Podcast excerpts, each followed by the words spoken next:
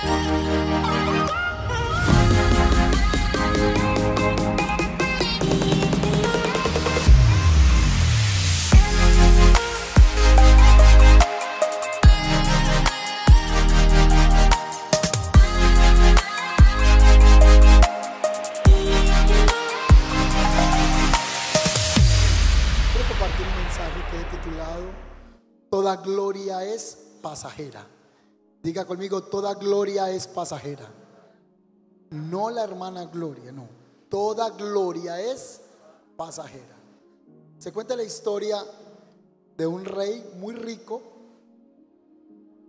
y un día mandó a hacer un anillo muy imponente y llamó a todos los sabios, a los cortesanos del palacio real, para que escribieran en una frase, en un pequeño papel, unas tres sílabas máximo de cómo resolver su vida en el instante que estuviera pasando una crisis. Así que vinieron los magos, los consejeros, vinieron los hombres que hablaban al oído del rey para poder ser convocados a esta reunión y expresar en un pequeño papel una frase que el rey pudiera usar metiéndola en su anillo real con un diamante gigante, era hueca, y ahí iba a meter la frase. Y en un momento de crisis se lo pudiera destapar, leer esa frase y le ayudara en el momento adverso. Cuenta la historia que un sabio escribió una pequeña frase, se la entregó al rey sin que él la leyera. Solo se podía abrir, solo se podía leer en el momento de la aflicción, en el momento de la crisis. Así que el rey tomó esa frase y la metió en su anillo. Dos meses más tarde, una banda de armada de sus enemigos llegaron y tomaron el palacio real, llevaron a muchas mujeres cautivas, muchos hombres murieron al filo de la espada y el rey logró huir con un pequeño de grupo, con un pequeño grupo de hombres que le custodiaban. Y cuando estaba en lo más espeso del bosque, a lo lejos podía ver el palacio real ardiendo en fuego. Los gritos se escuchaban kilómetros de distancia en medio de ese espesor del bosque. Y en ese instante él tomó el anillo y destapó ese diamante para ver qué decía esa frase, cómo le podía cooperar en el momento de adversidad que él estaba viviendo.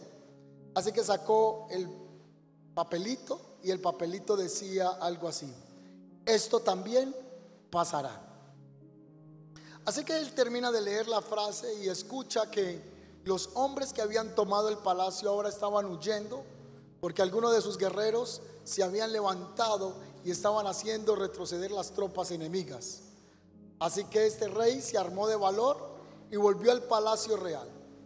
Dice la historia o el cuento que este hombre fue tres veces más rico y tres veces más la gloria creció en el gobierno que él estaba desarrollando. Así que cuando estaba en todo su esplendor, el mismo anciano que escribió la frase, esto también pasará, se acercó a la silla real y le dijo, mi rey, le quiero decir que en este momento de su mayor gloria, de su mayor esplendidez, también le recomiendo volver a leer la frase. Y la frase es, esto también pasará. Esta reflexión nos ayuda a todos los que estamos aquí a darnos cuenta que todo es transitorio, que ningún acontecimiento, ninguna emoción son permanentes, que toda gloria es pasajera, que todo un día va a dejar de ser. Esta frase también puede ser muy alentadora, con mucha esperanza para alguien que esté pasando por un momento de crisis emocional, para un momento de crisis financiera, una quiebra, un divorcio, un quiebre con su esposa, con su esposo, una pérdida que esté atravesando en este momento, o quizás esté experimentando una ansiedad crónica y te puedes hablar esta frase en voz alta, vamos, cobra ánimo, esto también pasará. Pero todos los que estamos aquí en este lugar, a veces nos aferramos a las cosas en la vida creyendo que todo es eterno, creyendo que todo va a permanecer para siempre, hablando de los momentos agradables. Pero también nos lleva a meditar que aún las glorias, las victorias, los logros obtenidos un día van a pasar en esta tierra. Por eso hoy se habla de la canción del momento, hoy se habla del artista del momento, la película del momento, la moda del momento, las tendencias del momento.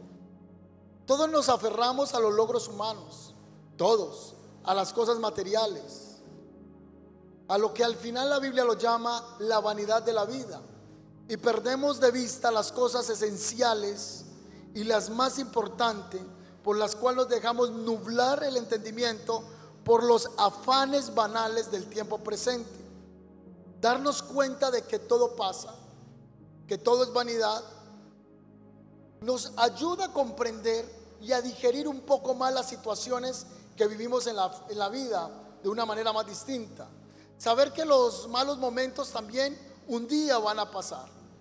También nos ayuda a comprender que hoy lo que pensamos que nos provee tanta satisfacción, a lo que hoy nosotros abrazamos con tanto esmero, un día no va a estar.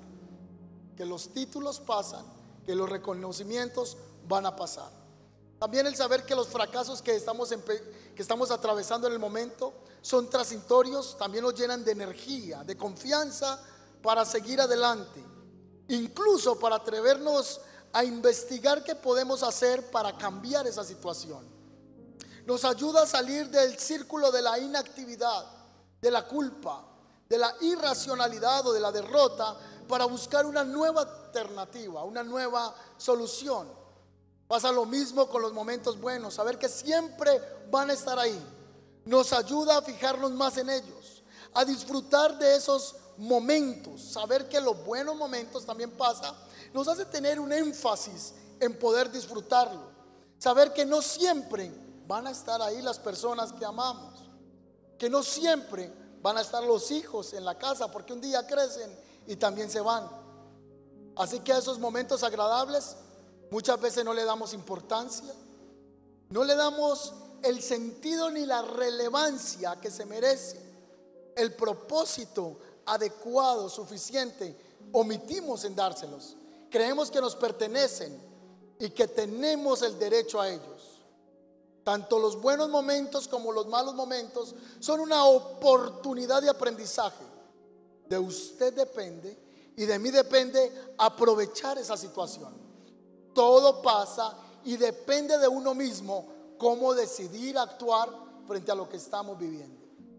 Un hombre llamado Víctor Frank, conocido como el padre de la logoterapia, desarrolla unas habilidades educacionales, mentales, para las personas que pasan por crisis, por dificultades.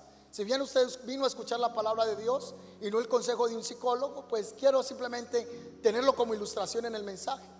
Víctor Frank vivió los horrores de la presión nazi y en medio de los momentos que él le tocaba ver a la distancia en los campos de concentración, cómo subía el humo de los amigos, los familiares que metían a los hornos crematorios que tenía este hombre nazi, él tuvo la decisión de tener una actitud diferente como enfrentar las situaciones.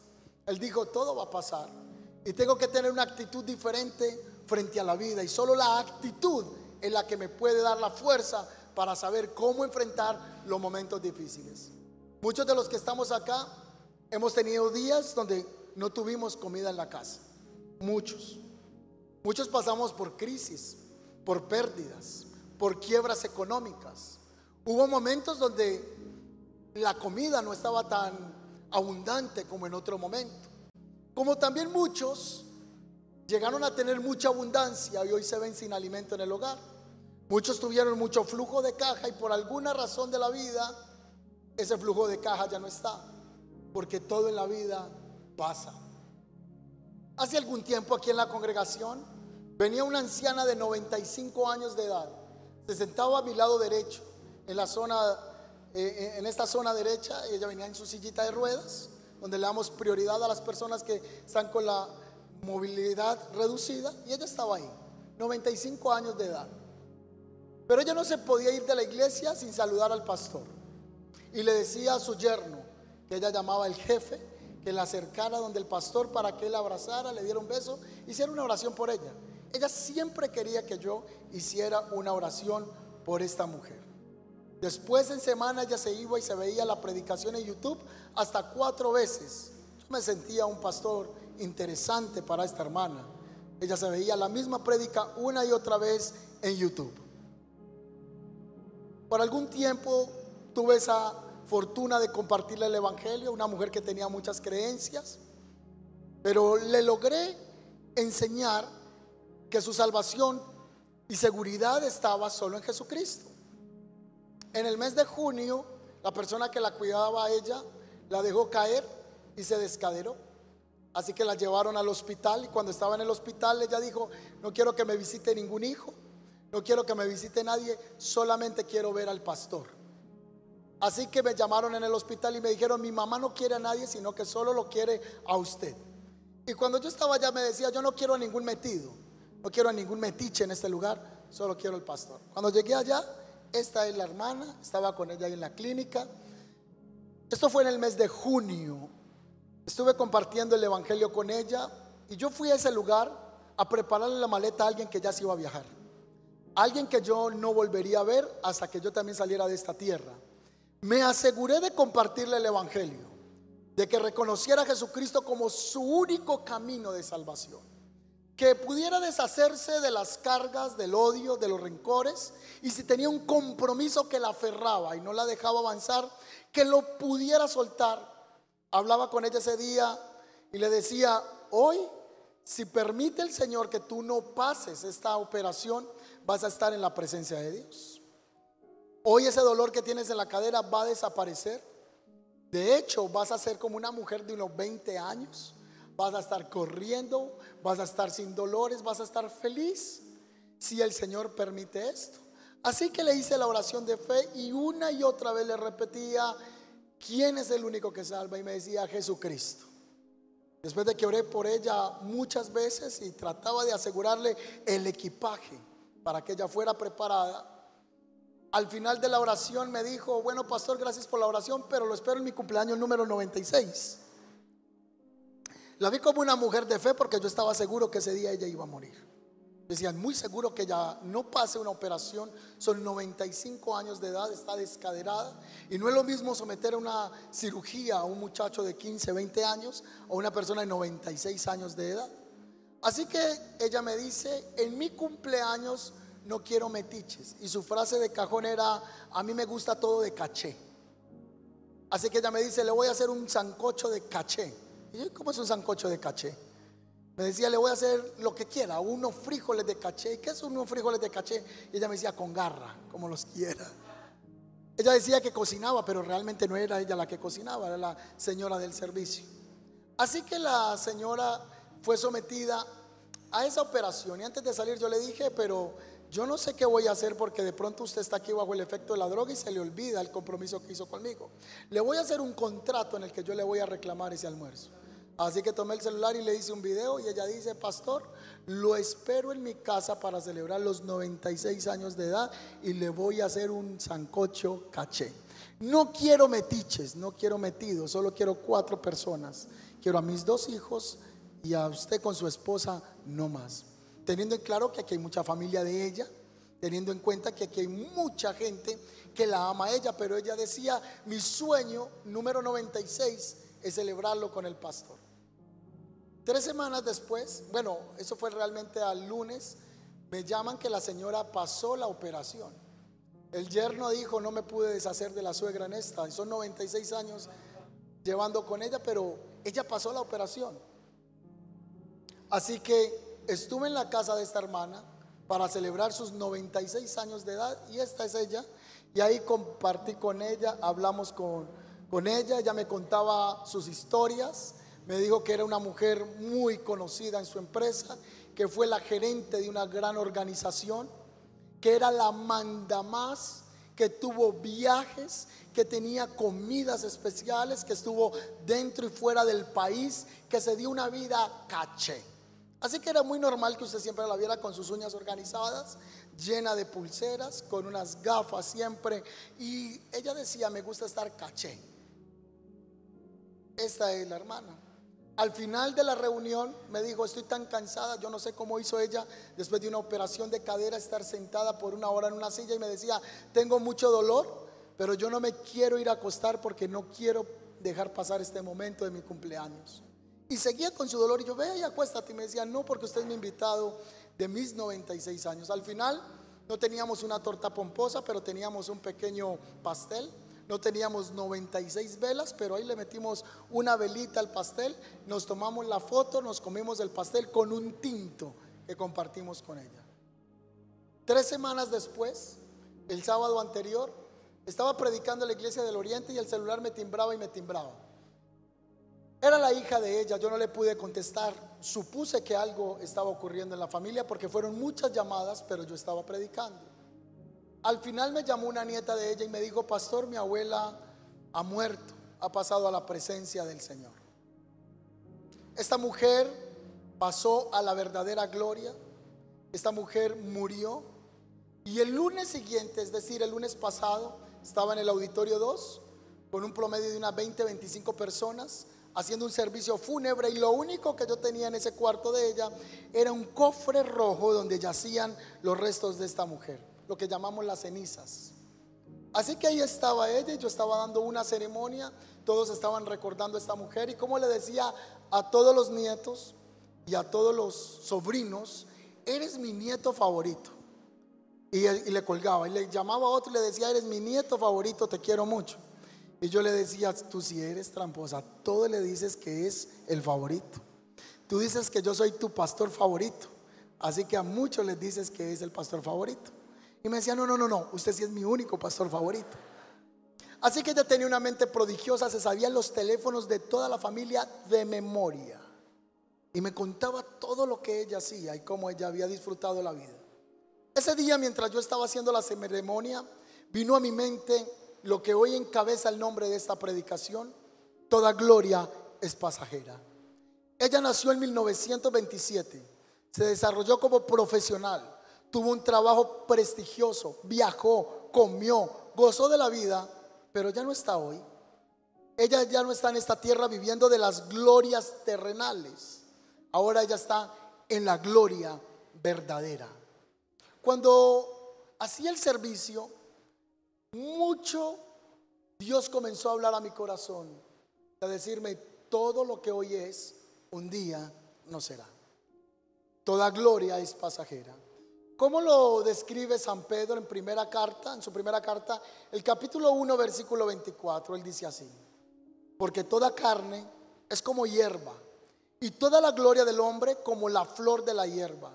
La hierba se seca y la flor se cae. Todo es pasajero en esta tierra. Acerca de lo efímero que es la vida, que en palabras de Napoleón Bonaparte era todo es efímero. Frente a esto, muchos filósofos, cantantes han compuesto acerca de lo pasajero, de lo transitorio que es la vida. Muchos se atrevieron a escribir canciones como José Luis Perales, que escribe una canción, Yo también tuve 15 años. Y esa canción reza de la siguiente manera, escúchame, yo también tuve 15 años, escúchame, se me escaparon de las manos y ya lo ves, estoy rozando los 40. Cuando yo leí esta canción dije, este ni había cumplido los 40, los estaba rozando, yo los pasé ya, ya no los estoy rozando. Este año cumplí 40 años, ya voy para 41 años, ya no los estoy rozando. Pero hay otra canción que se ha escuchado mucho también, que es una canción de Silva y Villalba. Y esta canción es Yo también tuve 20 años. La canción dice algo así. Yo también tuve 20 años y un corazón vagabundo. Yo también tuve alegrías y profundos desengaños. Yo también tuve 20 años que en mi vida florecieron. 20 años que a mí llegaron y se fueron y no volvieron. Una canción que se volvió famosa por allá en 1986, que fue grabada por la disquera MTM por un grupo muy conocido llamado el Trío América. Esa canción es El Camino de la Vida. Deprisa como el viento, van pasando. Esa canción es muy famosa. ¿Alguien más se atrevió a cantar acerca de lo pasajero que es la vida, las glorias terrenales? Y fue el señor Darío Gómez con su canción Nadie es eterno en el mundo, ni teniendo un corazón.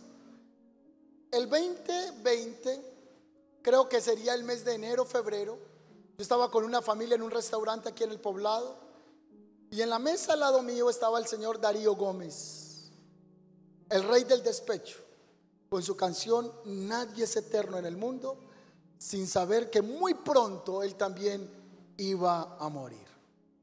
Nadie es eterno en el mundo y toda gloria es pasajera. Muchos famosos que tuvieron grandes glorias en esta tierra ya no están.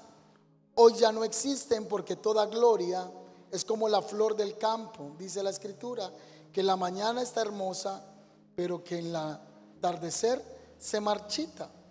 Por ejemplo, el año pasado hubo una lista reportada de más de 80 hombres famosos en la tierra que murieron.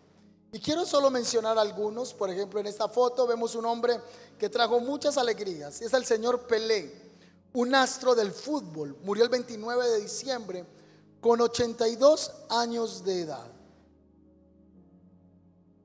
La diseñadora británica, un ícono de la moda, el año pasado murió el 29 de diciembre con 81 años de edad, porque toda gloria es pasajera. La legendaria presentadora de noticias, Bárbara, murió el 30 de diciembre en sus 93 años. El Papa Benedicto murió el año pasado, con muchos juicios, con muchas cargas ocultas que fueron expuestas desde los tiempos de de los nazis, violaciones, abusos, esperanza para otros, alegría para muchos, pero el señor Benedicto murió el año pasado. Un joven de tan solo 31 años de edad, ganador del Super Bowl, no pudo sobrepasar su lucha contra el cáncer y murió. El actor, dramaturgo y director de la escena mexicana Héctor Bonilla falleció de 25 años según lo informó su familia y lo confirmó por las redes sociales posteriormente. El cantautor cubano Pablo Milanés, quien inmortalizó canciones como Yolanda o la canción Yo no te pido más, murió el 22 de noviembre en Madrid, España, a sus 79 años. En esta foto a continuación, una actriz muy conocida por nosotros en las películas Jennifer Aniston ella murió, el perdón, su padre murió el año pasado. Un hombre muy famoso, muy reconocido también. Esta mujer que viene a continuación, Julie Powell, una autora del libro bestseller, ella inspiró la película Julie y Julia y murió el 26 de octubre de tan solo 49 años de edad. Estoy mencionando algunas personas. El propietario y cofundador de un líquido que usted y yo hemos tomado, el Red Bull, falleció el 22 de octubre con una mega compañía que quedó en la tierra y ahora todos son glorias pasadas. Este hombre lo conocen mucho los preadolescentes y adolescentes. Este actor fue el que le dio vida al querido guardabosques de la película o de la saga de Harry Potter. Él murió en octubre del año pasado de 72 años de edad. Y por último, una señora que fue muy mencionada en el mundo, reconocida en las pantallas gigantes a través de la internet, de YouTube, la reina Isabel, monarca del Reino Unido de Gran Bretaña e Irlanda del Norte, falleció el 8 de septiembre cuando cumplió 70 años en el trono. Todo pasa, nada permanece. Eso nos hace pensar en la brevedad de la vida que hoy estamos, que mañana no estamos. La brevedad de la vida, Santiago dice que es como la nieblina. En el capítulo 4, verso 14 de su carta, él dice, como saben que será su vida el día de mañana. ¿Cómo lo saben ustedes? ¿Cómo saben ustedes que estarán en 20 años? ¿Cómo saben ustedes que estarán en 10 años? Mire la pregunta cuestionante que nos pone Santiago. ¿A ustedes quién les asegura que en un año van a hacer aquello o lo otro. Santiago dice, ¿cómo saben qué será su vida el día de mañana? Pues la vida de ustedes es como la neblina del amanecer. Aparece un rato y luego se esfuma. Como estamos predicando en el oriente, en la recta, lo que conocemos la variante Medellín, eh, Bogotá o la variante hacia el aeropuerto, en las mañanas se hace una neblina preciosa. Y cuando uno va en el vehículo, yo me he sentido como en los Alpes suizos por la neblina. Pero no basta sino que salga el sol y toda esa neblina y todo ese paisaje desaparece. Así que Santiago dice que la vida del hombre es como la neblina, que por la mañana está y en el momento, al salir el sol, desaparece. Así que usted puede hacer un ejercicio al llegar a su casa, tome un espejo. Si usted tiene 20 años, diga estas palabras, mirándose fijamente al espejo, esto también pasará. Si tienes 80 años, uno también puede decir, esto también pasará. Porque la juventud también se va. La juventud también pasa. Yo también tuve 15 años. Yo también tuve 20 años. Yo también tuve 30 años que no van a volver. Tuve oportunidades, aciertos y fracasos que ya no van a volver. Lo único que tenemos es el hoy, el presente, porque ni del mañana tenemos control de ello. La vida es como la neblina del campo, la neblina en la mañana, perdón. Aparece un momento y ya no está. El salmista David en el Salmo 39, 4 expresa lo siguiente, Señor, hazme saber mi fin y cuál será la medida de mis días para que yo sepa cuán efímero soy. En la nueva traducción viviente este mismo texto dice así, Señor, recuérdame lo breve que será mi tiempo sobre la tierra. Recuérdame que mis días están contados y cuán fugaz es mi vida. Mire sus hijos si tiene un hijo de cuatro años, porque esto también pasará. Mire si su hijo tiene diez años, porque esto también pasará. Y el bebé que usted carga hoy, ese momento también va a pasar. Por eso los momentos de la infancia, la niñez, son momentos que se deben disfrutar porque muchos quieren venir a reclamar paternidad cuando no fueron padres en el momento que se necesitaba. Entonces son los momentos que se tienen que tener presentes. Así que si usted ve un hijo que apenas está creciendo, él no se va a quedar de cinco años. Esto también pasará. Es más, cuando pase por un espejo, y se quite la ropa, mire, si dice, ay, me asusté, porque el cuerpo ha cambiado. El cuerpo era diferente. Al pasar los años, el rostro cambia. Comienzan a salir expresiones que no habían. Comienzan a ver ciertas líneas en la frente, lo que llamamos la pata de gallina, y tratamos de detener el tiempo inyectándonos, ayudándonos para que la vejez no nos abrace. Pero algo que no necesitamos buscar y llega es algo que se llama la vejez. No estoy desprestigiando los años altos, estoy diciendo que somos efímeros en esta tierra, que hoy estamos y que mañana no estamos. Fallece el joven, fallece el niño, fallece el adulto, fallece el anciano, pero todo va a pasar.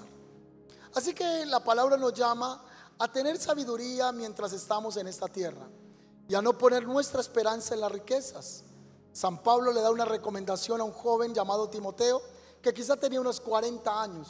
Era joven, pero era el promedio de edad que tenía Timoteo. Y él le dice lo siguiente, enséñale a los ricos de este mundo que no sean orgullosos ni confíen en el dinero, el cual es tan inestable.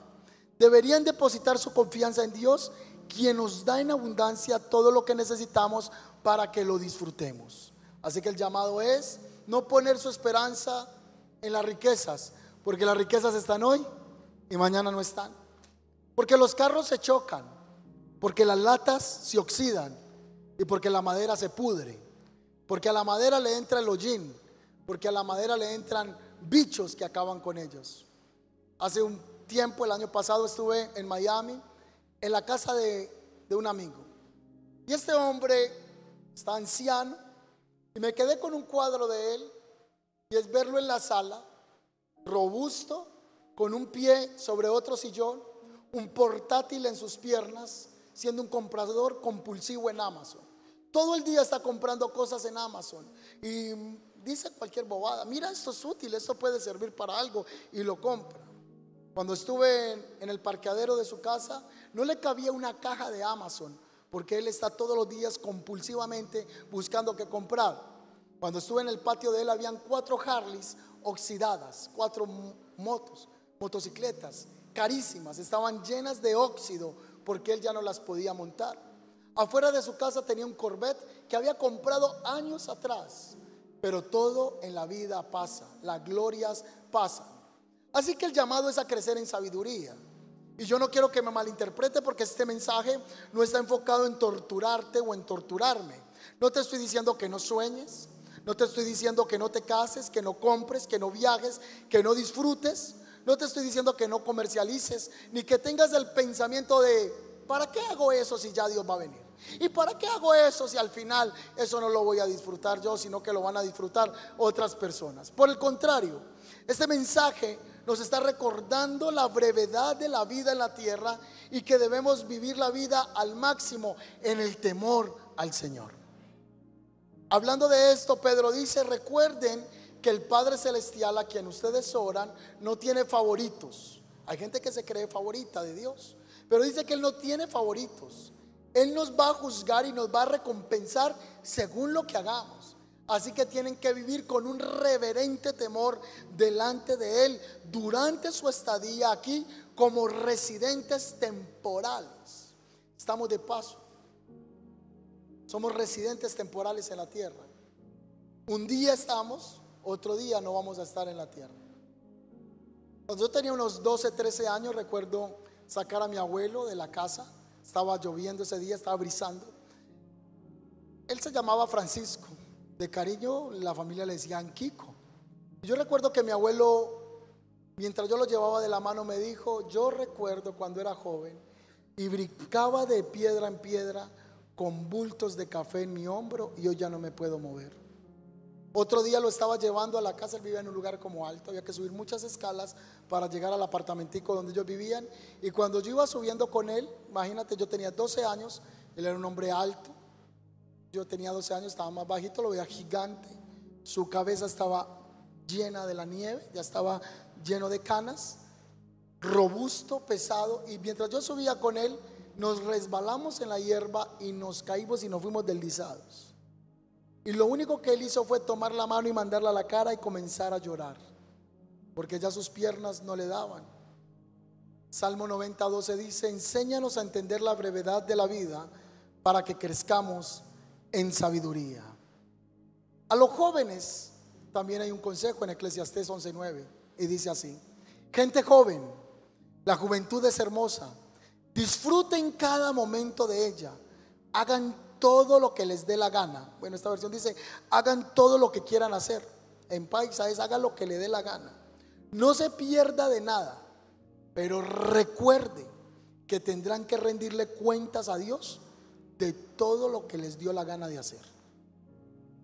Gente joven, aprovecha tu juventud, pero sobre todo lo que hagas le vas a tener que dar cuentas a Dios.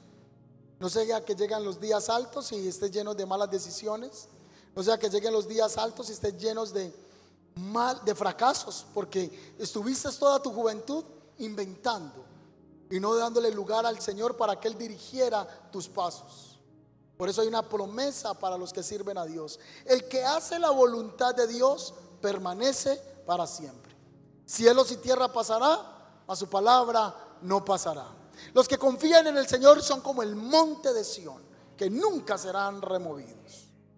Yo compararé pues al hombre prudente y al hombre necio, al hombre prudente que construyó su casa sobre la roca y al necio sobre la arena.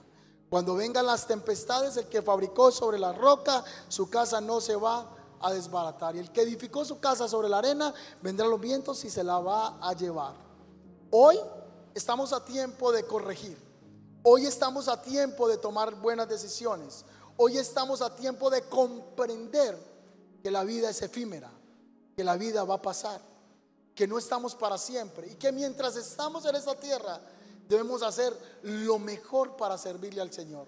Desgastar nuestras fuerzas, nuestras energías amando al Señor. Así que yo estoy para decirle a alguien que tú fuiste diseñado, tú fuiste diseñada para cumplir con un plan divino en esta tierra.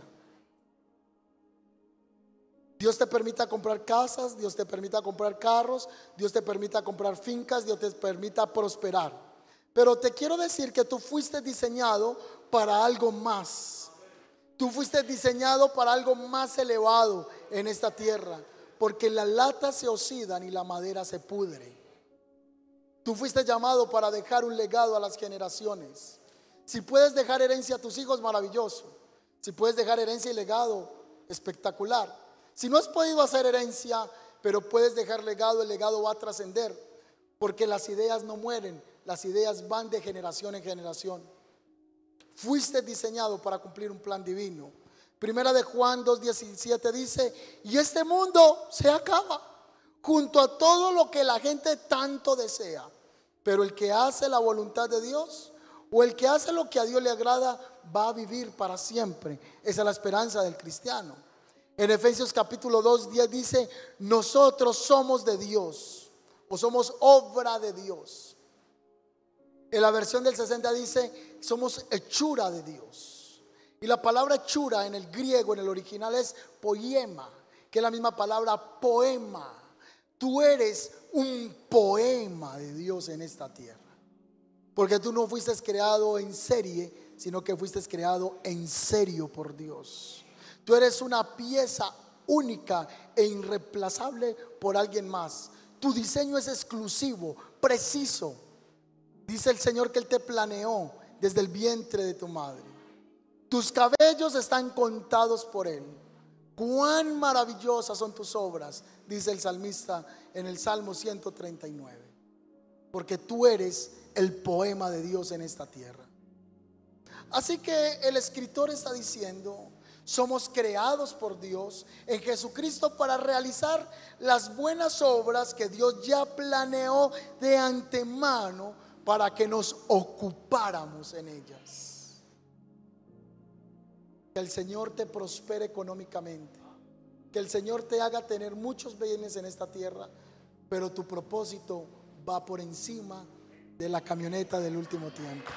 ¿Cuántos dicen amén a eso? Y si quizá alguien esta mañana está aquí sentado y está atravesando una dificultad grande, hay esperanza. San Pablo escribe en su segunda carta en el capítulo 4, 17 lo siguiente.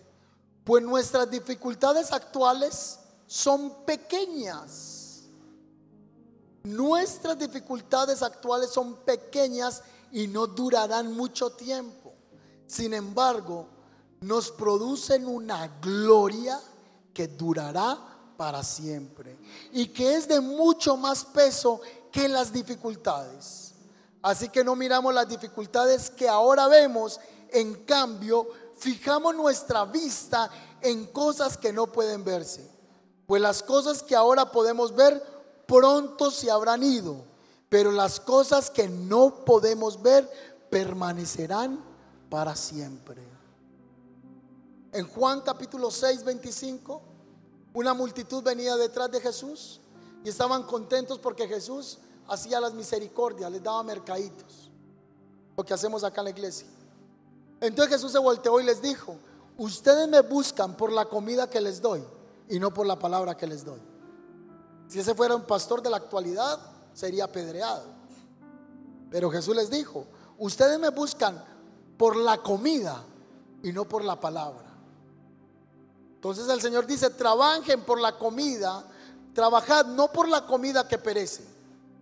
Es que está mal comer, no, es perfecto tenemos que comer. Es el combustible de energía para, para sobrevivir en esta tierra. Lo que el, el Señor le está diciendo a su generación es el propósito, el depósito que yo tengo para ustedes es más importante que la comida. En otras palabras, si comer es fundamental para la existencia del ser humano, cuanto más la vida espiritual. Trabajad no por la comida que perece, sino por la comida que a vida eterna permanece, la cual el Hijo del Hombre os dará, porque a este señaló Dios el Padre. Trabajen por la comida que no perece. Así que la gloria más grande que el ser humano puede tener, la gloria más maravillosa es conocer al Creador. La gloria que nunca se irá, que va a permanecer. La gloria de Michael Jackson ya pasó. Miles de personas llegaban al estadio, las mujeres se desmayaban, pero ya Michael Jackson murió. El rey del rock and roll, Elvis Presley, un tipo bien parecido, físicamente hermoso, para muchas mujeres atractivo. El hombre que revoluciona la, la música en su tiempo. Estaba sentado en los conciertos y aunque los hombres estuvieran con sus esposas o con sus novias, él pasaba por el público y besaba a todas las mujeres. Y los tontos de maridos aplaudían eso. Ese video está en YouTube. El tipo se besa a todas las viejas en el concierto. Y los manes pagaban la boleta para que él se besara con las mujeres de ellos. Este hombre murió, ah, creo, a sus 40 años, algo más. 40 años con 18 tipos de drogas en su cuerpo hinchado. Y la gloria de Elvis pasó. Hoy la única gloria que permanece de Elvis es una estatua, una imagen en Hollywood, una imagen de cera, tratando de inmortalizar la gloria que ya pasó. Pero el que hace la voluntad de Dios permanece para siempre. El que hace la voluntad de Dios permanece para siempre. Jeremías 9:24 dice, pero los que desean jactarse, que lo hagan solamente en esto, en conocerme verdaderamente y en entender que yo soy el Señor, que demuestra amor inagotable y trae justicia y rectitud a la tierra y que me deleito en estas cosas. Yo el Señor he hablado. Si en algo tenemos que jactarnos, no es en las glorias pasajeras, sino en conocer al Señor. Después de este mensaje, ¿qué podemos reflexionar? Después de esta enseñanza, ¿qué nos queda en el corazón? Pedir a Dios con más conciencia que nos podamos ocupar en su, en su obra ¿Será que se nos puede llevar a tener conciencia en que hemos estado ocupados más en los afanes de la vida y hemos desplazado lo más importante y en nuestra vida espiritual y el destino eterno y nuestra cooperación con la extensión del reino de Dios en esta tierra? ¿Por qué estamos aquí en este lugar asumiendo arriendos? ¿Por qué estamos en este lugar comprando equipos, organizando sillas? tomando otros locales. Porque entendemos que el propósito de la vida es que otros conozcan del Señor. Nos toca enfrentar las crisis de los hermanos, nos toca enfrentar las críticas, los juicios, las desuniones, pero hace parte del quehacer de la obra de Dios. Gente que viene y va, gente que entra y sale, porque muchos son los llamados, pocos los escogidos. Pero ¿cuál es el propósito? ¿Por qué usted ha puesto un ladrillo ofrendando para que en una nueva obra alguien conozca de Dios? Porque nos hemos convertido en colaboradores de la extensión del reino del Señor en esta tierra. Porque nuestra vida trasciende más de venir a sentarnos solo el domingo. Porque usted tiene un propósito único, irreemplazable de otra persona. Dios lo trajo a esta iglesia a usted con un propósito eterno. Dios le habla a las mujeres, las tiene en este lugar para restaurar la vida de otras mujeres. Dios tiene los caballeros en este lugar, no porque usted esté criticando todo.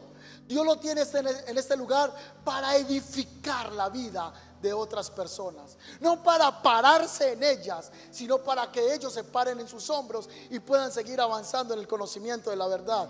¿Cuántos dicen amén a eso? Esa es la razón de la iglesia El Camino. Si esta mañana podemos reflexionar sobre esto que el Señor nos habla. Que la vida es efímera. En poco tiempo, mucha gente más va a conocer el mensaje de salvación. Usted no va a dilatar más el discipulado. Usted no va a dilatar más el ir a un retiro espiritual. Usted no va a dilatar más su servicio. Hay gente que dice, voy a servir en un mes. Voy a servir cuando tenga tiempo. Voy a servir cuando los hijos crezcan. Voy a servir cuando termine la universidad. Voy a servir cuando me cambie en el horario en el trabajo. Siempre vamos a estar ocupados y siempre los afanes de la vida nos van a mantener ahogados. Hoy debe de haber una decisión. Todo es efímero y tengo que trabajar por lo que es permanente. Un día vamos a descender a la tumba.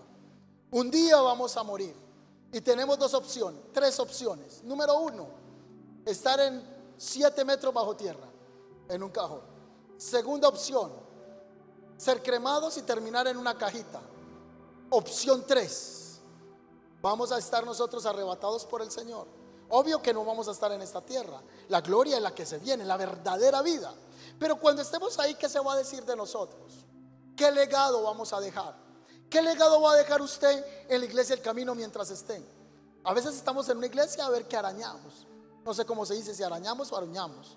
Arañamos de araña o aruñamos de, no sé cómo se dice. ¿Qué tratamos de coger? Aruña de uña o araña de, de araña. ¿Qué tratamos de sacar? Pero Dios nos trajo aquí es que yo puedo contribuir para que la obra siga adelante. ¿Cómo puedo yo hacer que los jóvenes crezcan más? ¿Cómo puedo yo hacer que los niños sean edificados? ¿Cómo puedo yo sumarme para que las familias y las parejas que están a punto de divorciarse se unifiquen? ¿Cómo puedo yo ayudar?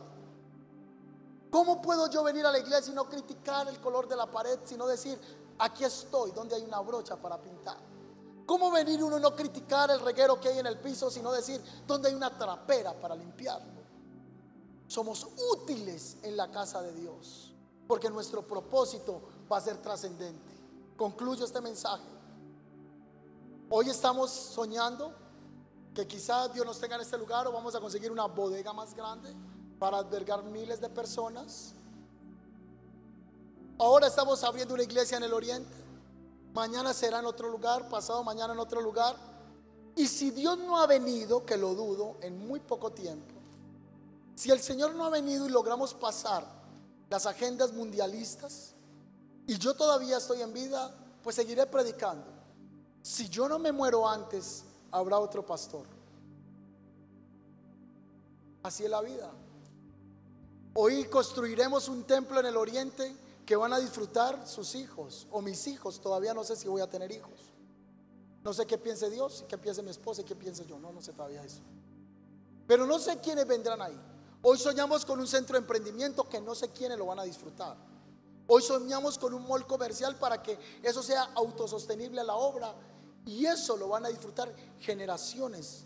Y ese será el legado que un día la gente pase por ahí y un día tengan que decir, hubo un pueblo que le creyó a Dios y levantó casa al Señor para las generaciones. Señor, yo te doy gracias por tu palabra en esta mañana. Póngase sobre sus pies un momento. Levante sus manitos y dígale, Señor, aquí estoy. Hoy me haces meditar en la brevedad de la vida. Que la vida es efímera. Yo también tuve 15 años. Yo también tuve 20 años. Y la vida es como la flor del campo. Por la mañana está hermosa y por la tarde se marchita. Pero esto en vez de darnos desesperanza, antes nos llena de alegría saber que nuestra verdadera gloria, nuestra verdadera vida está cuando estemos en tu presencia. Pero mientras estemos con energía, queremos tener un propósito de vida. Mientras estamos en esta tierra, queremos estar energizados haciendo tu voluntad. Que cuando estemos en tu presencia podamos escuchar esa voz que diga, siervo fiel, en lo poquito fuiste diligente, en lo mucho te voy a poner. Yo quiero que en este momento con sus ojos cerrados y sus manos arriba le dé gracias a Dios por los dones, talentos y capacidades que Dios le ha dado. Que le dé gracias a Dios por la empresa que tiene, el emprendimiento que tiene si no tiene empresa ni emprendimiento, dele gracias a Dios por la comida que tiene. Dele gracias a Dios por el techo que tiene, porque hay gente que hoy no ha podido desayunar. Dele gracias a Dios porque usted sabe que va a salir de acá a comer en su casa o quizá ir a un restaurante. Hay gente que no tiene que ir a almorzar hoy. Y usted está en ese grupo, yo estoy en ese grupo de privilegiados. Estamos en ese grupo de bendecidos que sabemos que podemos ir a comer ahora. Dele gracias a Dios por lo que tiene y pídale perdón a Dios por la queja. Pídale perdón a Dios por no valorar lo que tiene. Por enfocarse en lo que no tiene y no enfocarse en lo que tiene. Porque si te enfocaras en lo que tienes, tendrías un corazón de mayor agradecimiento, de mayor gratitud. Y como la vida va a pasar, entonces esta mañana vamos a hacer un voto de confianza con Dios, un compromiso, por lo menos un ofrecimiento. Usted se va a ofrecer y le va a decir, Señor, aquí están mis manos, aquí están mis pies, aquí está mi vida, yo te quiero servir. Quizás yo sea como Jeremías que diga, soy un niño, no sé qué hablar, pero el Señor te dice, vas a ir y vas a decir lo que yo te diga, porque te he puesto este día para arrancar, para sembrar. Te he puesto este día palabra en tu boca. Y yo voy a actuar contigo y a través de ti. Voy a mostrar mi poder. Si alguien este día quiere decirle al Señor, usa mi vida, el Señor se está tomando muy en serio tus palabras. Si alguien le está diciendo al Señor esta mañana, haz como tú quieras, el Señor está escuchando tu oración y déjame decirte que el Señor va a obrar a través de ti. Tú que estás por la internet a través de YouTube, tú que estás escuchando este mensaje posterior en Spotify, alguna plataforma digital, hoy es el día que asumas con responsabilidad el privilegio de la vida, el privilegio de poder estar activo respirando. Y esto me habla del propósito de Dios con tu vida. Porque todo va a pasar. Todo va a pasar. Y queremos poner nuestro foco, nuestra vista en ti, Señor. Te doy gracias, Padre Santo. Cante conmigo esta canción.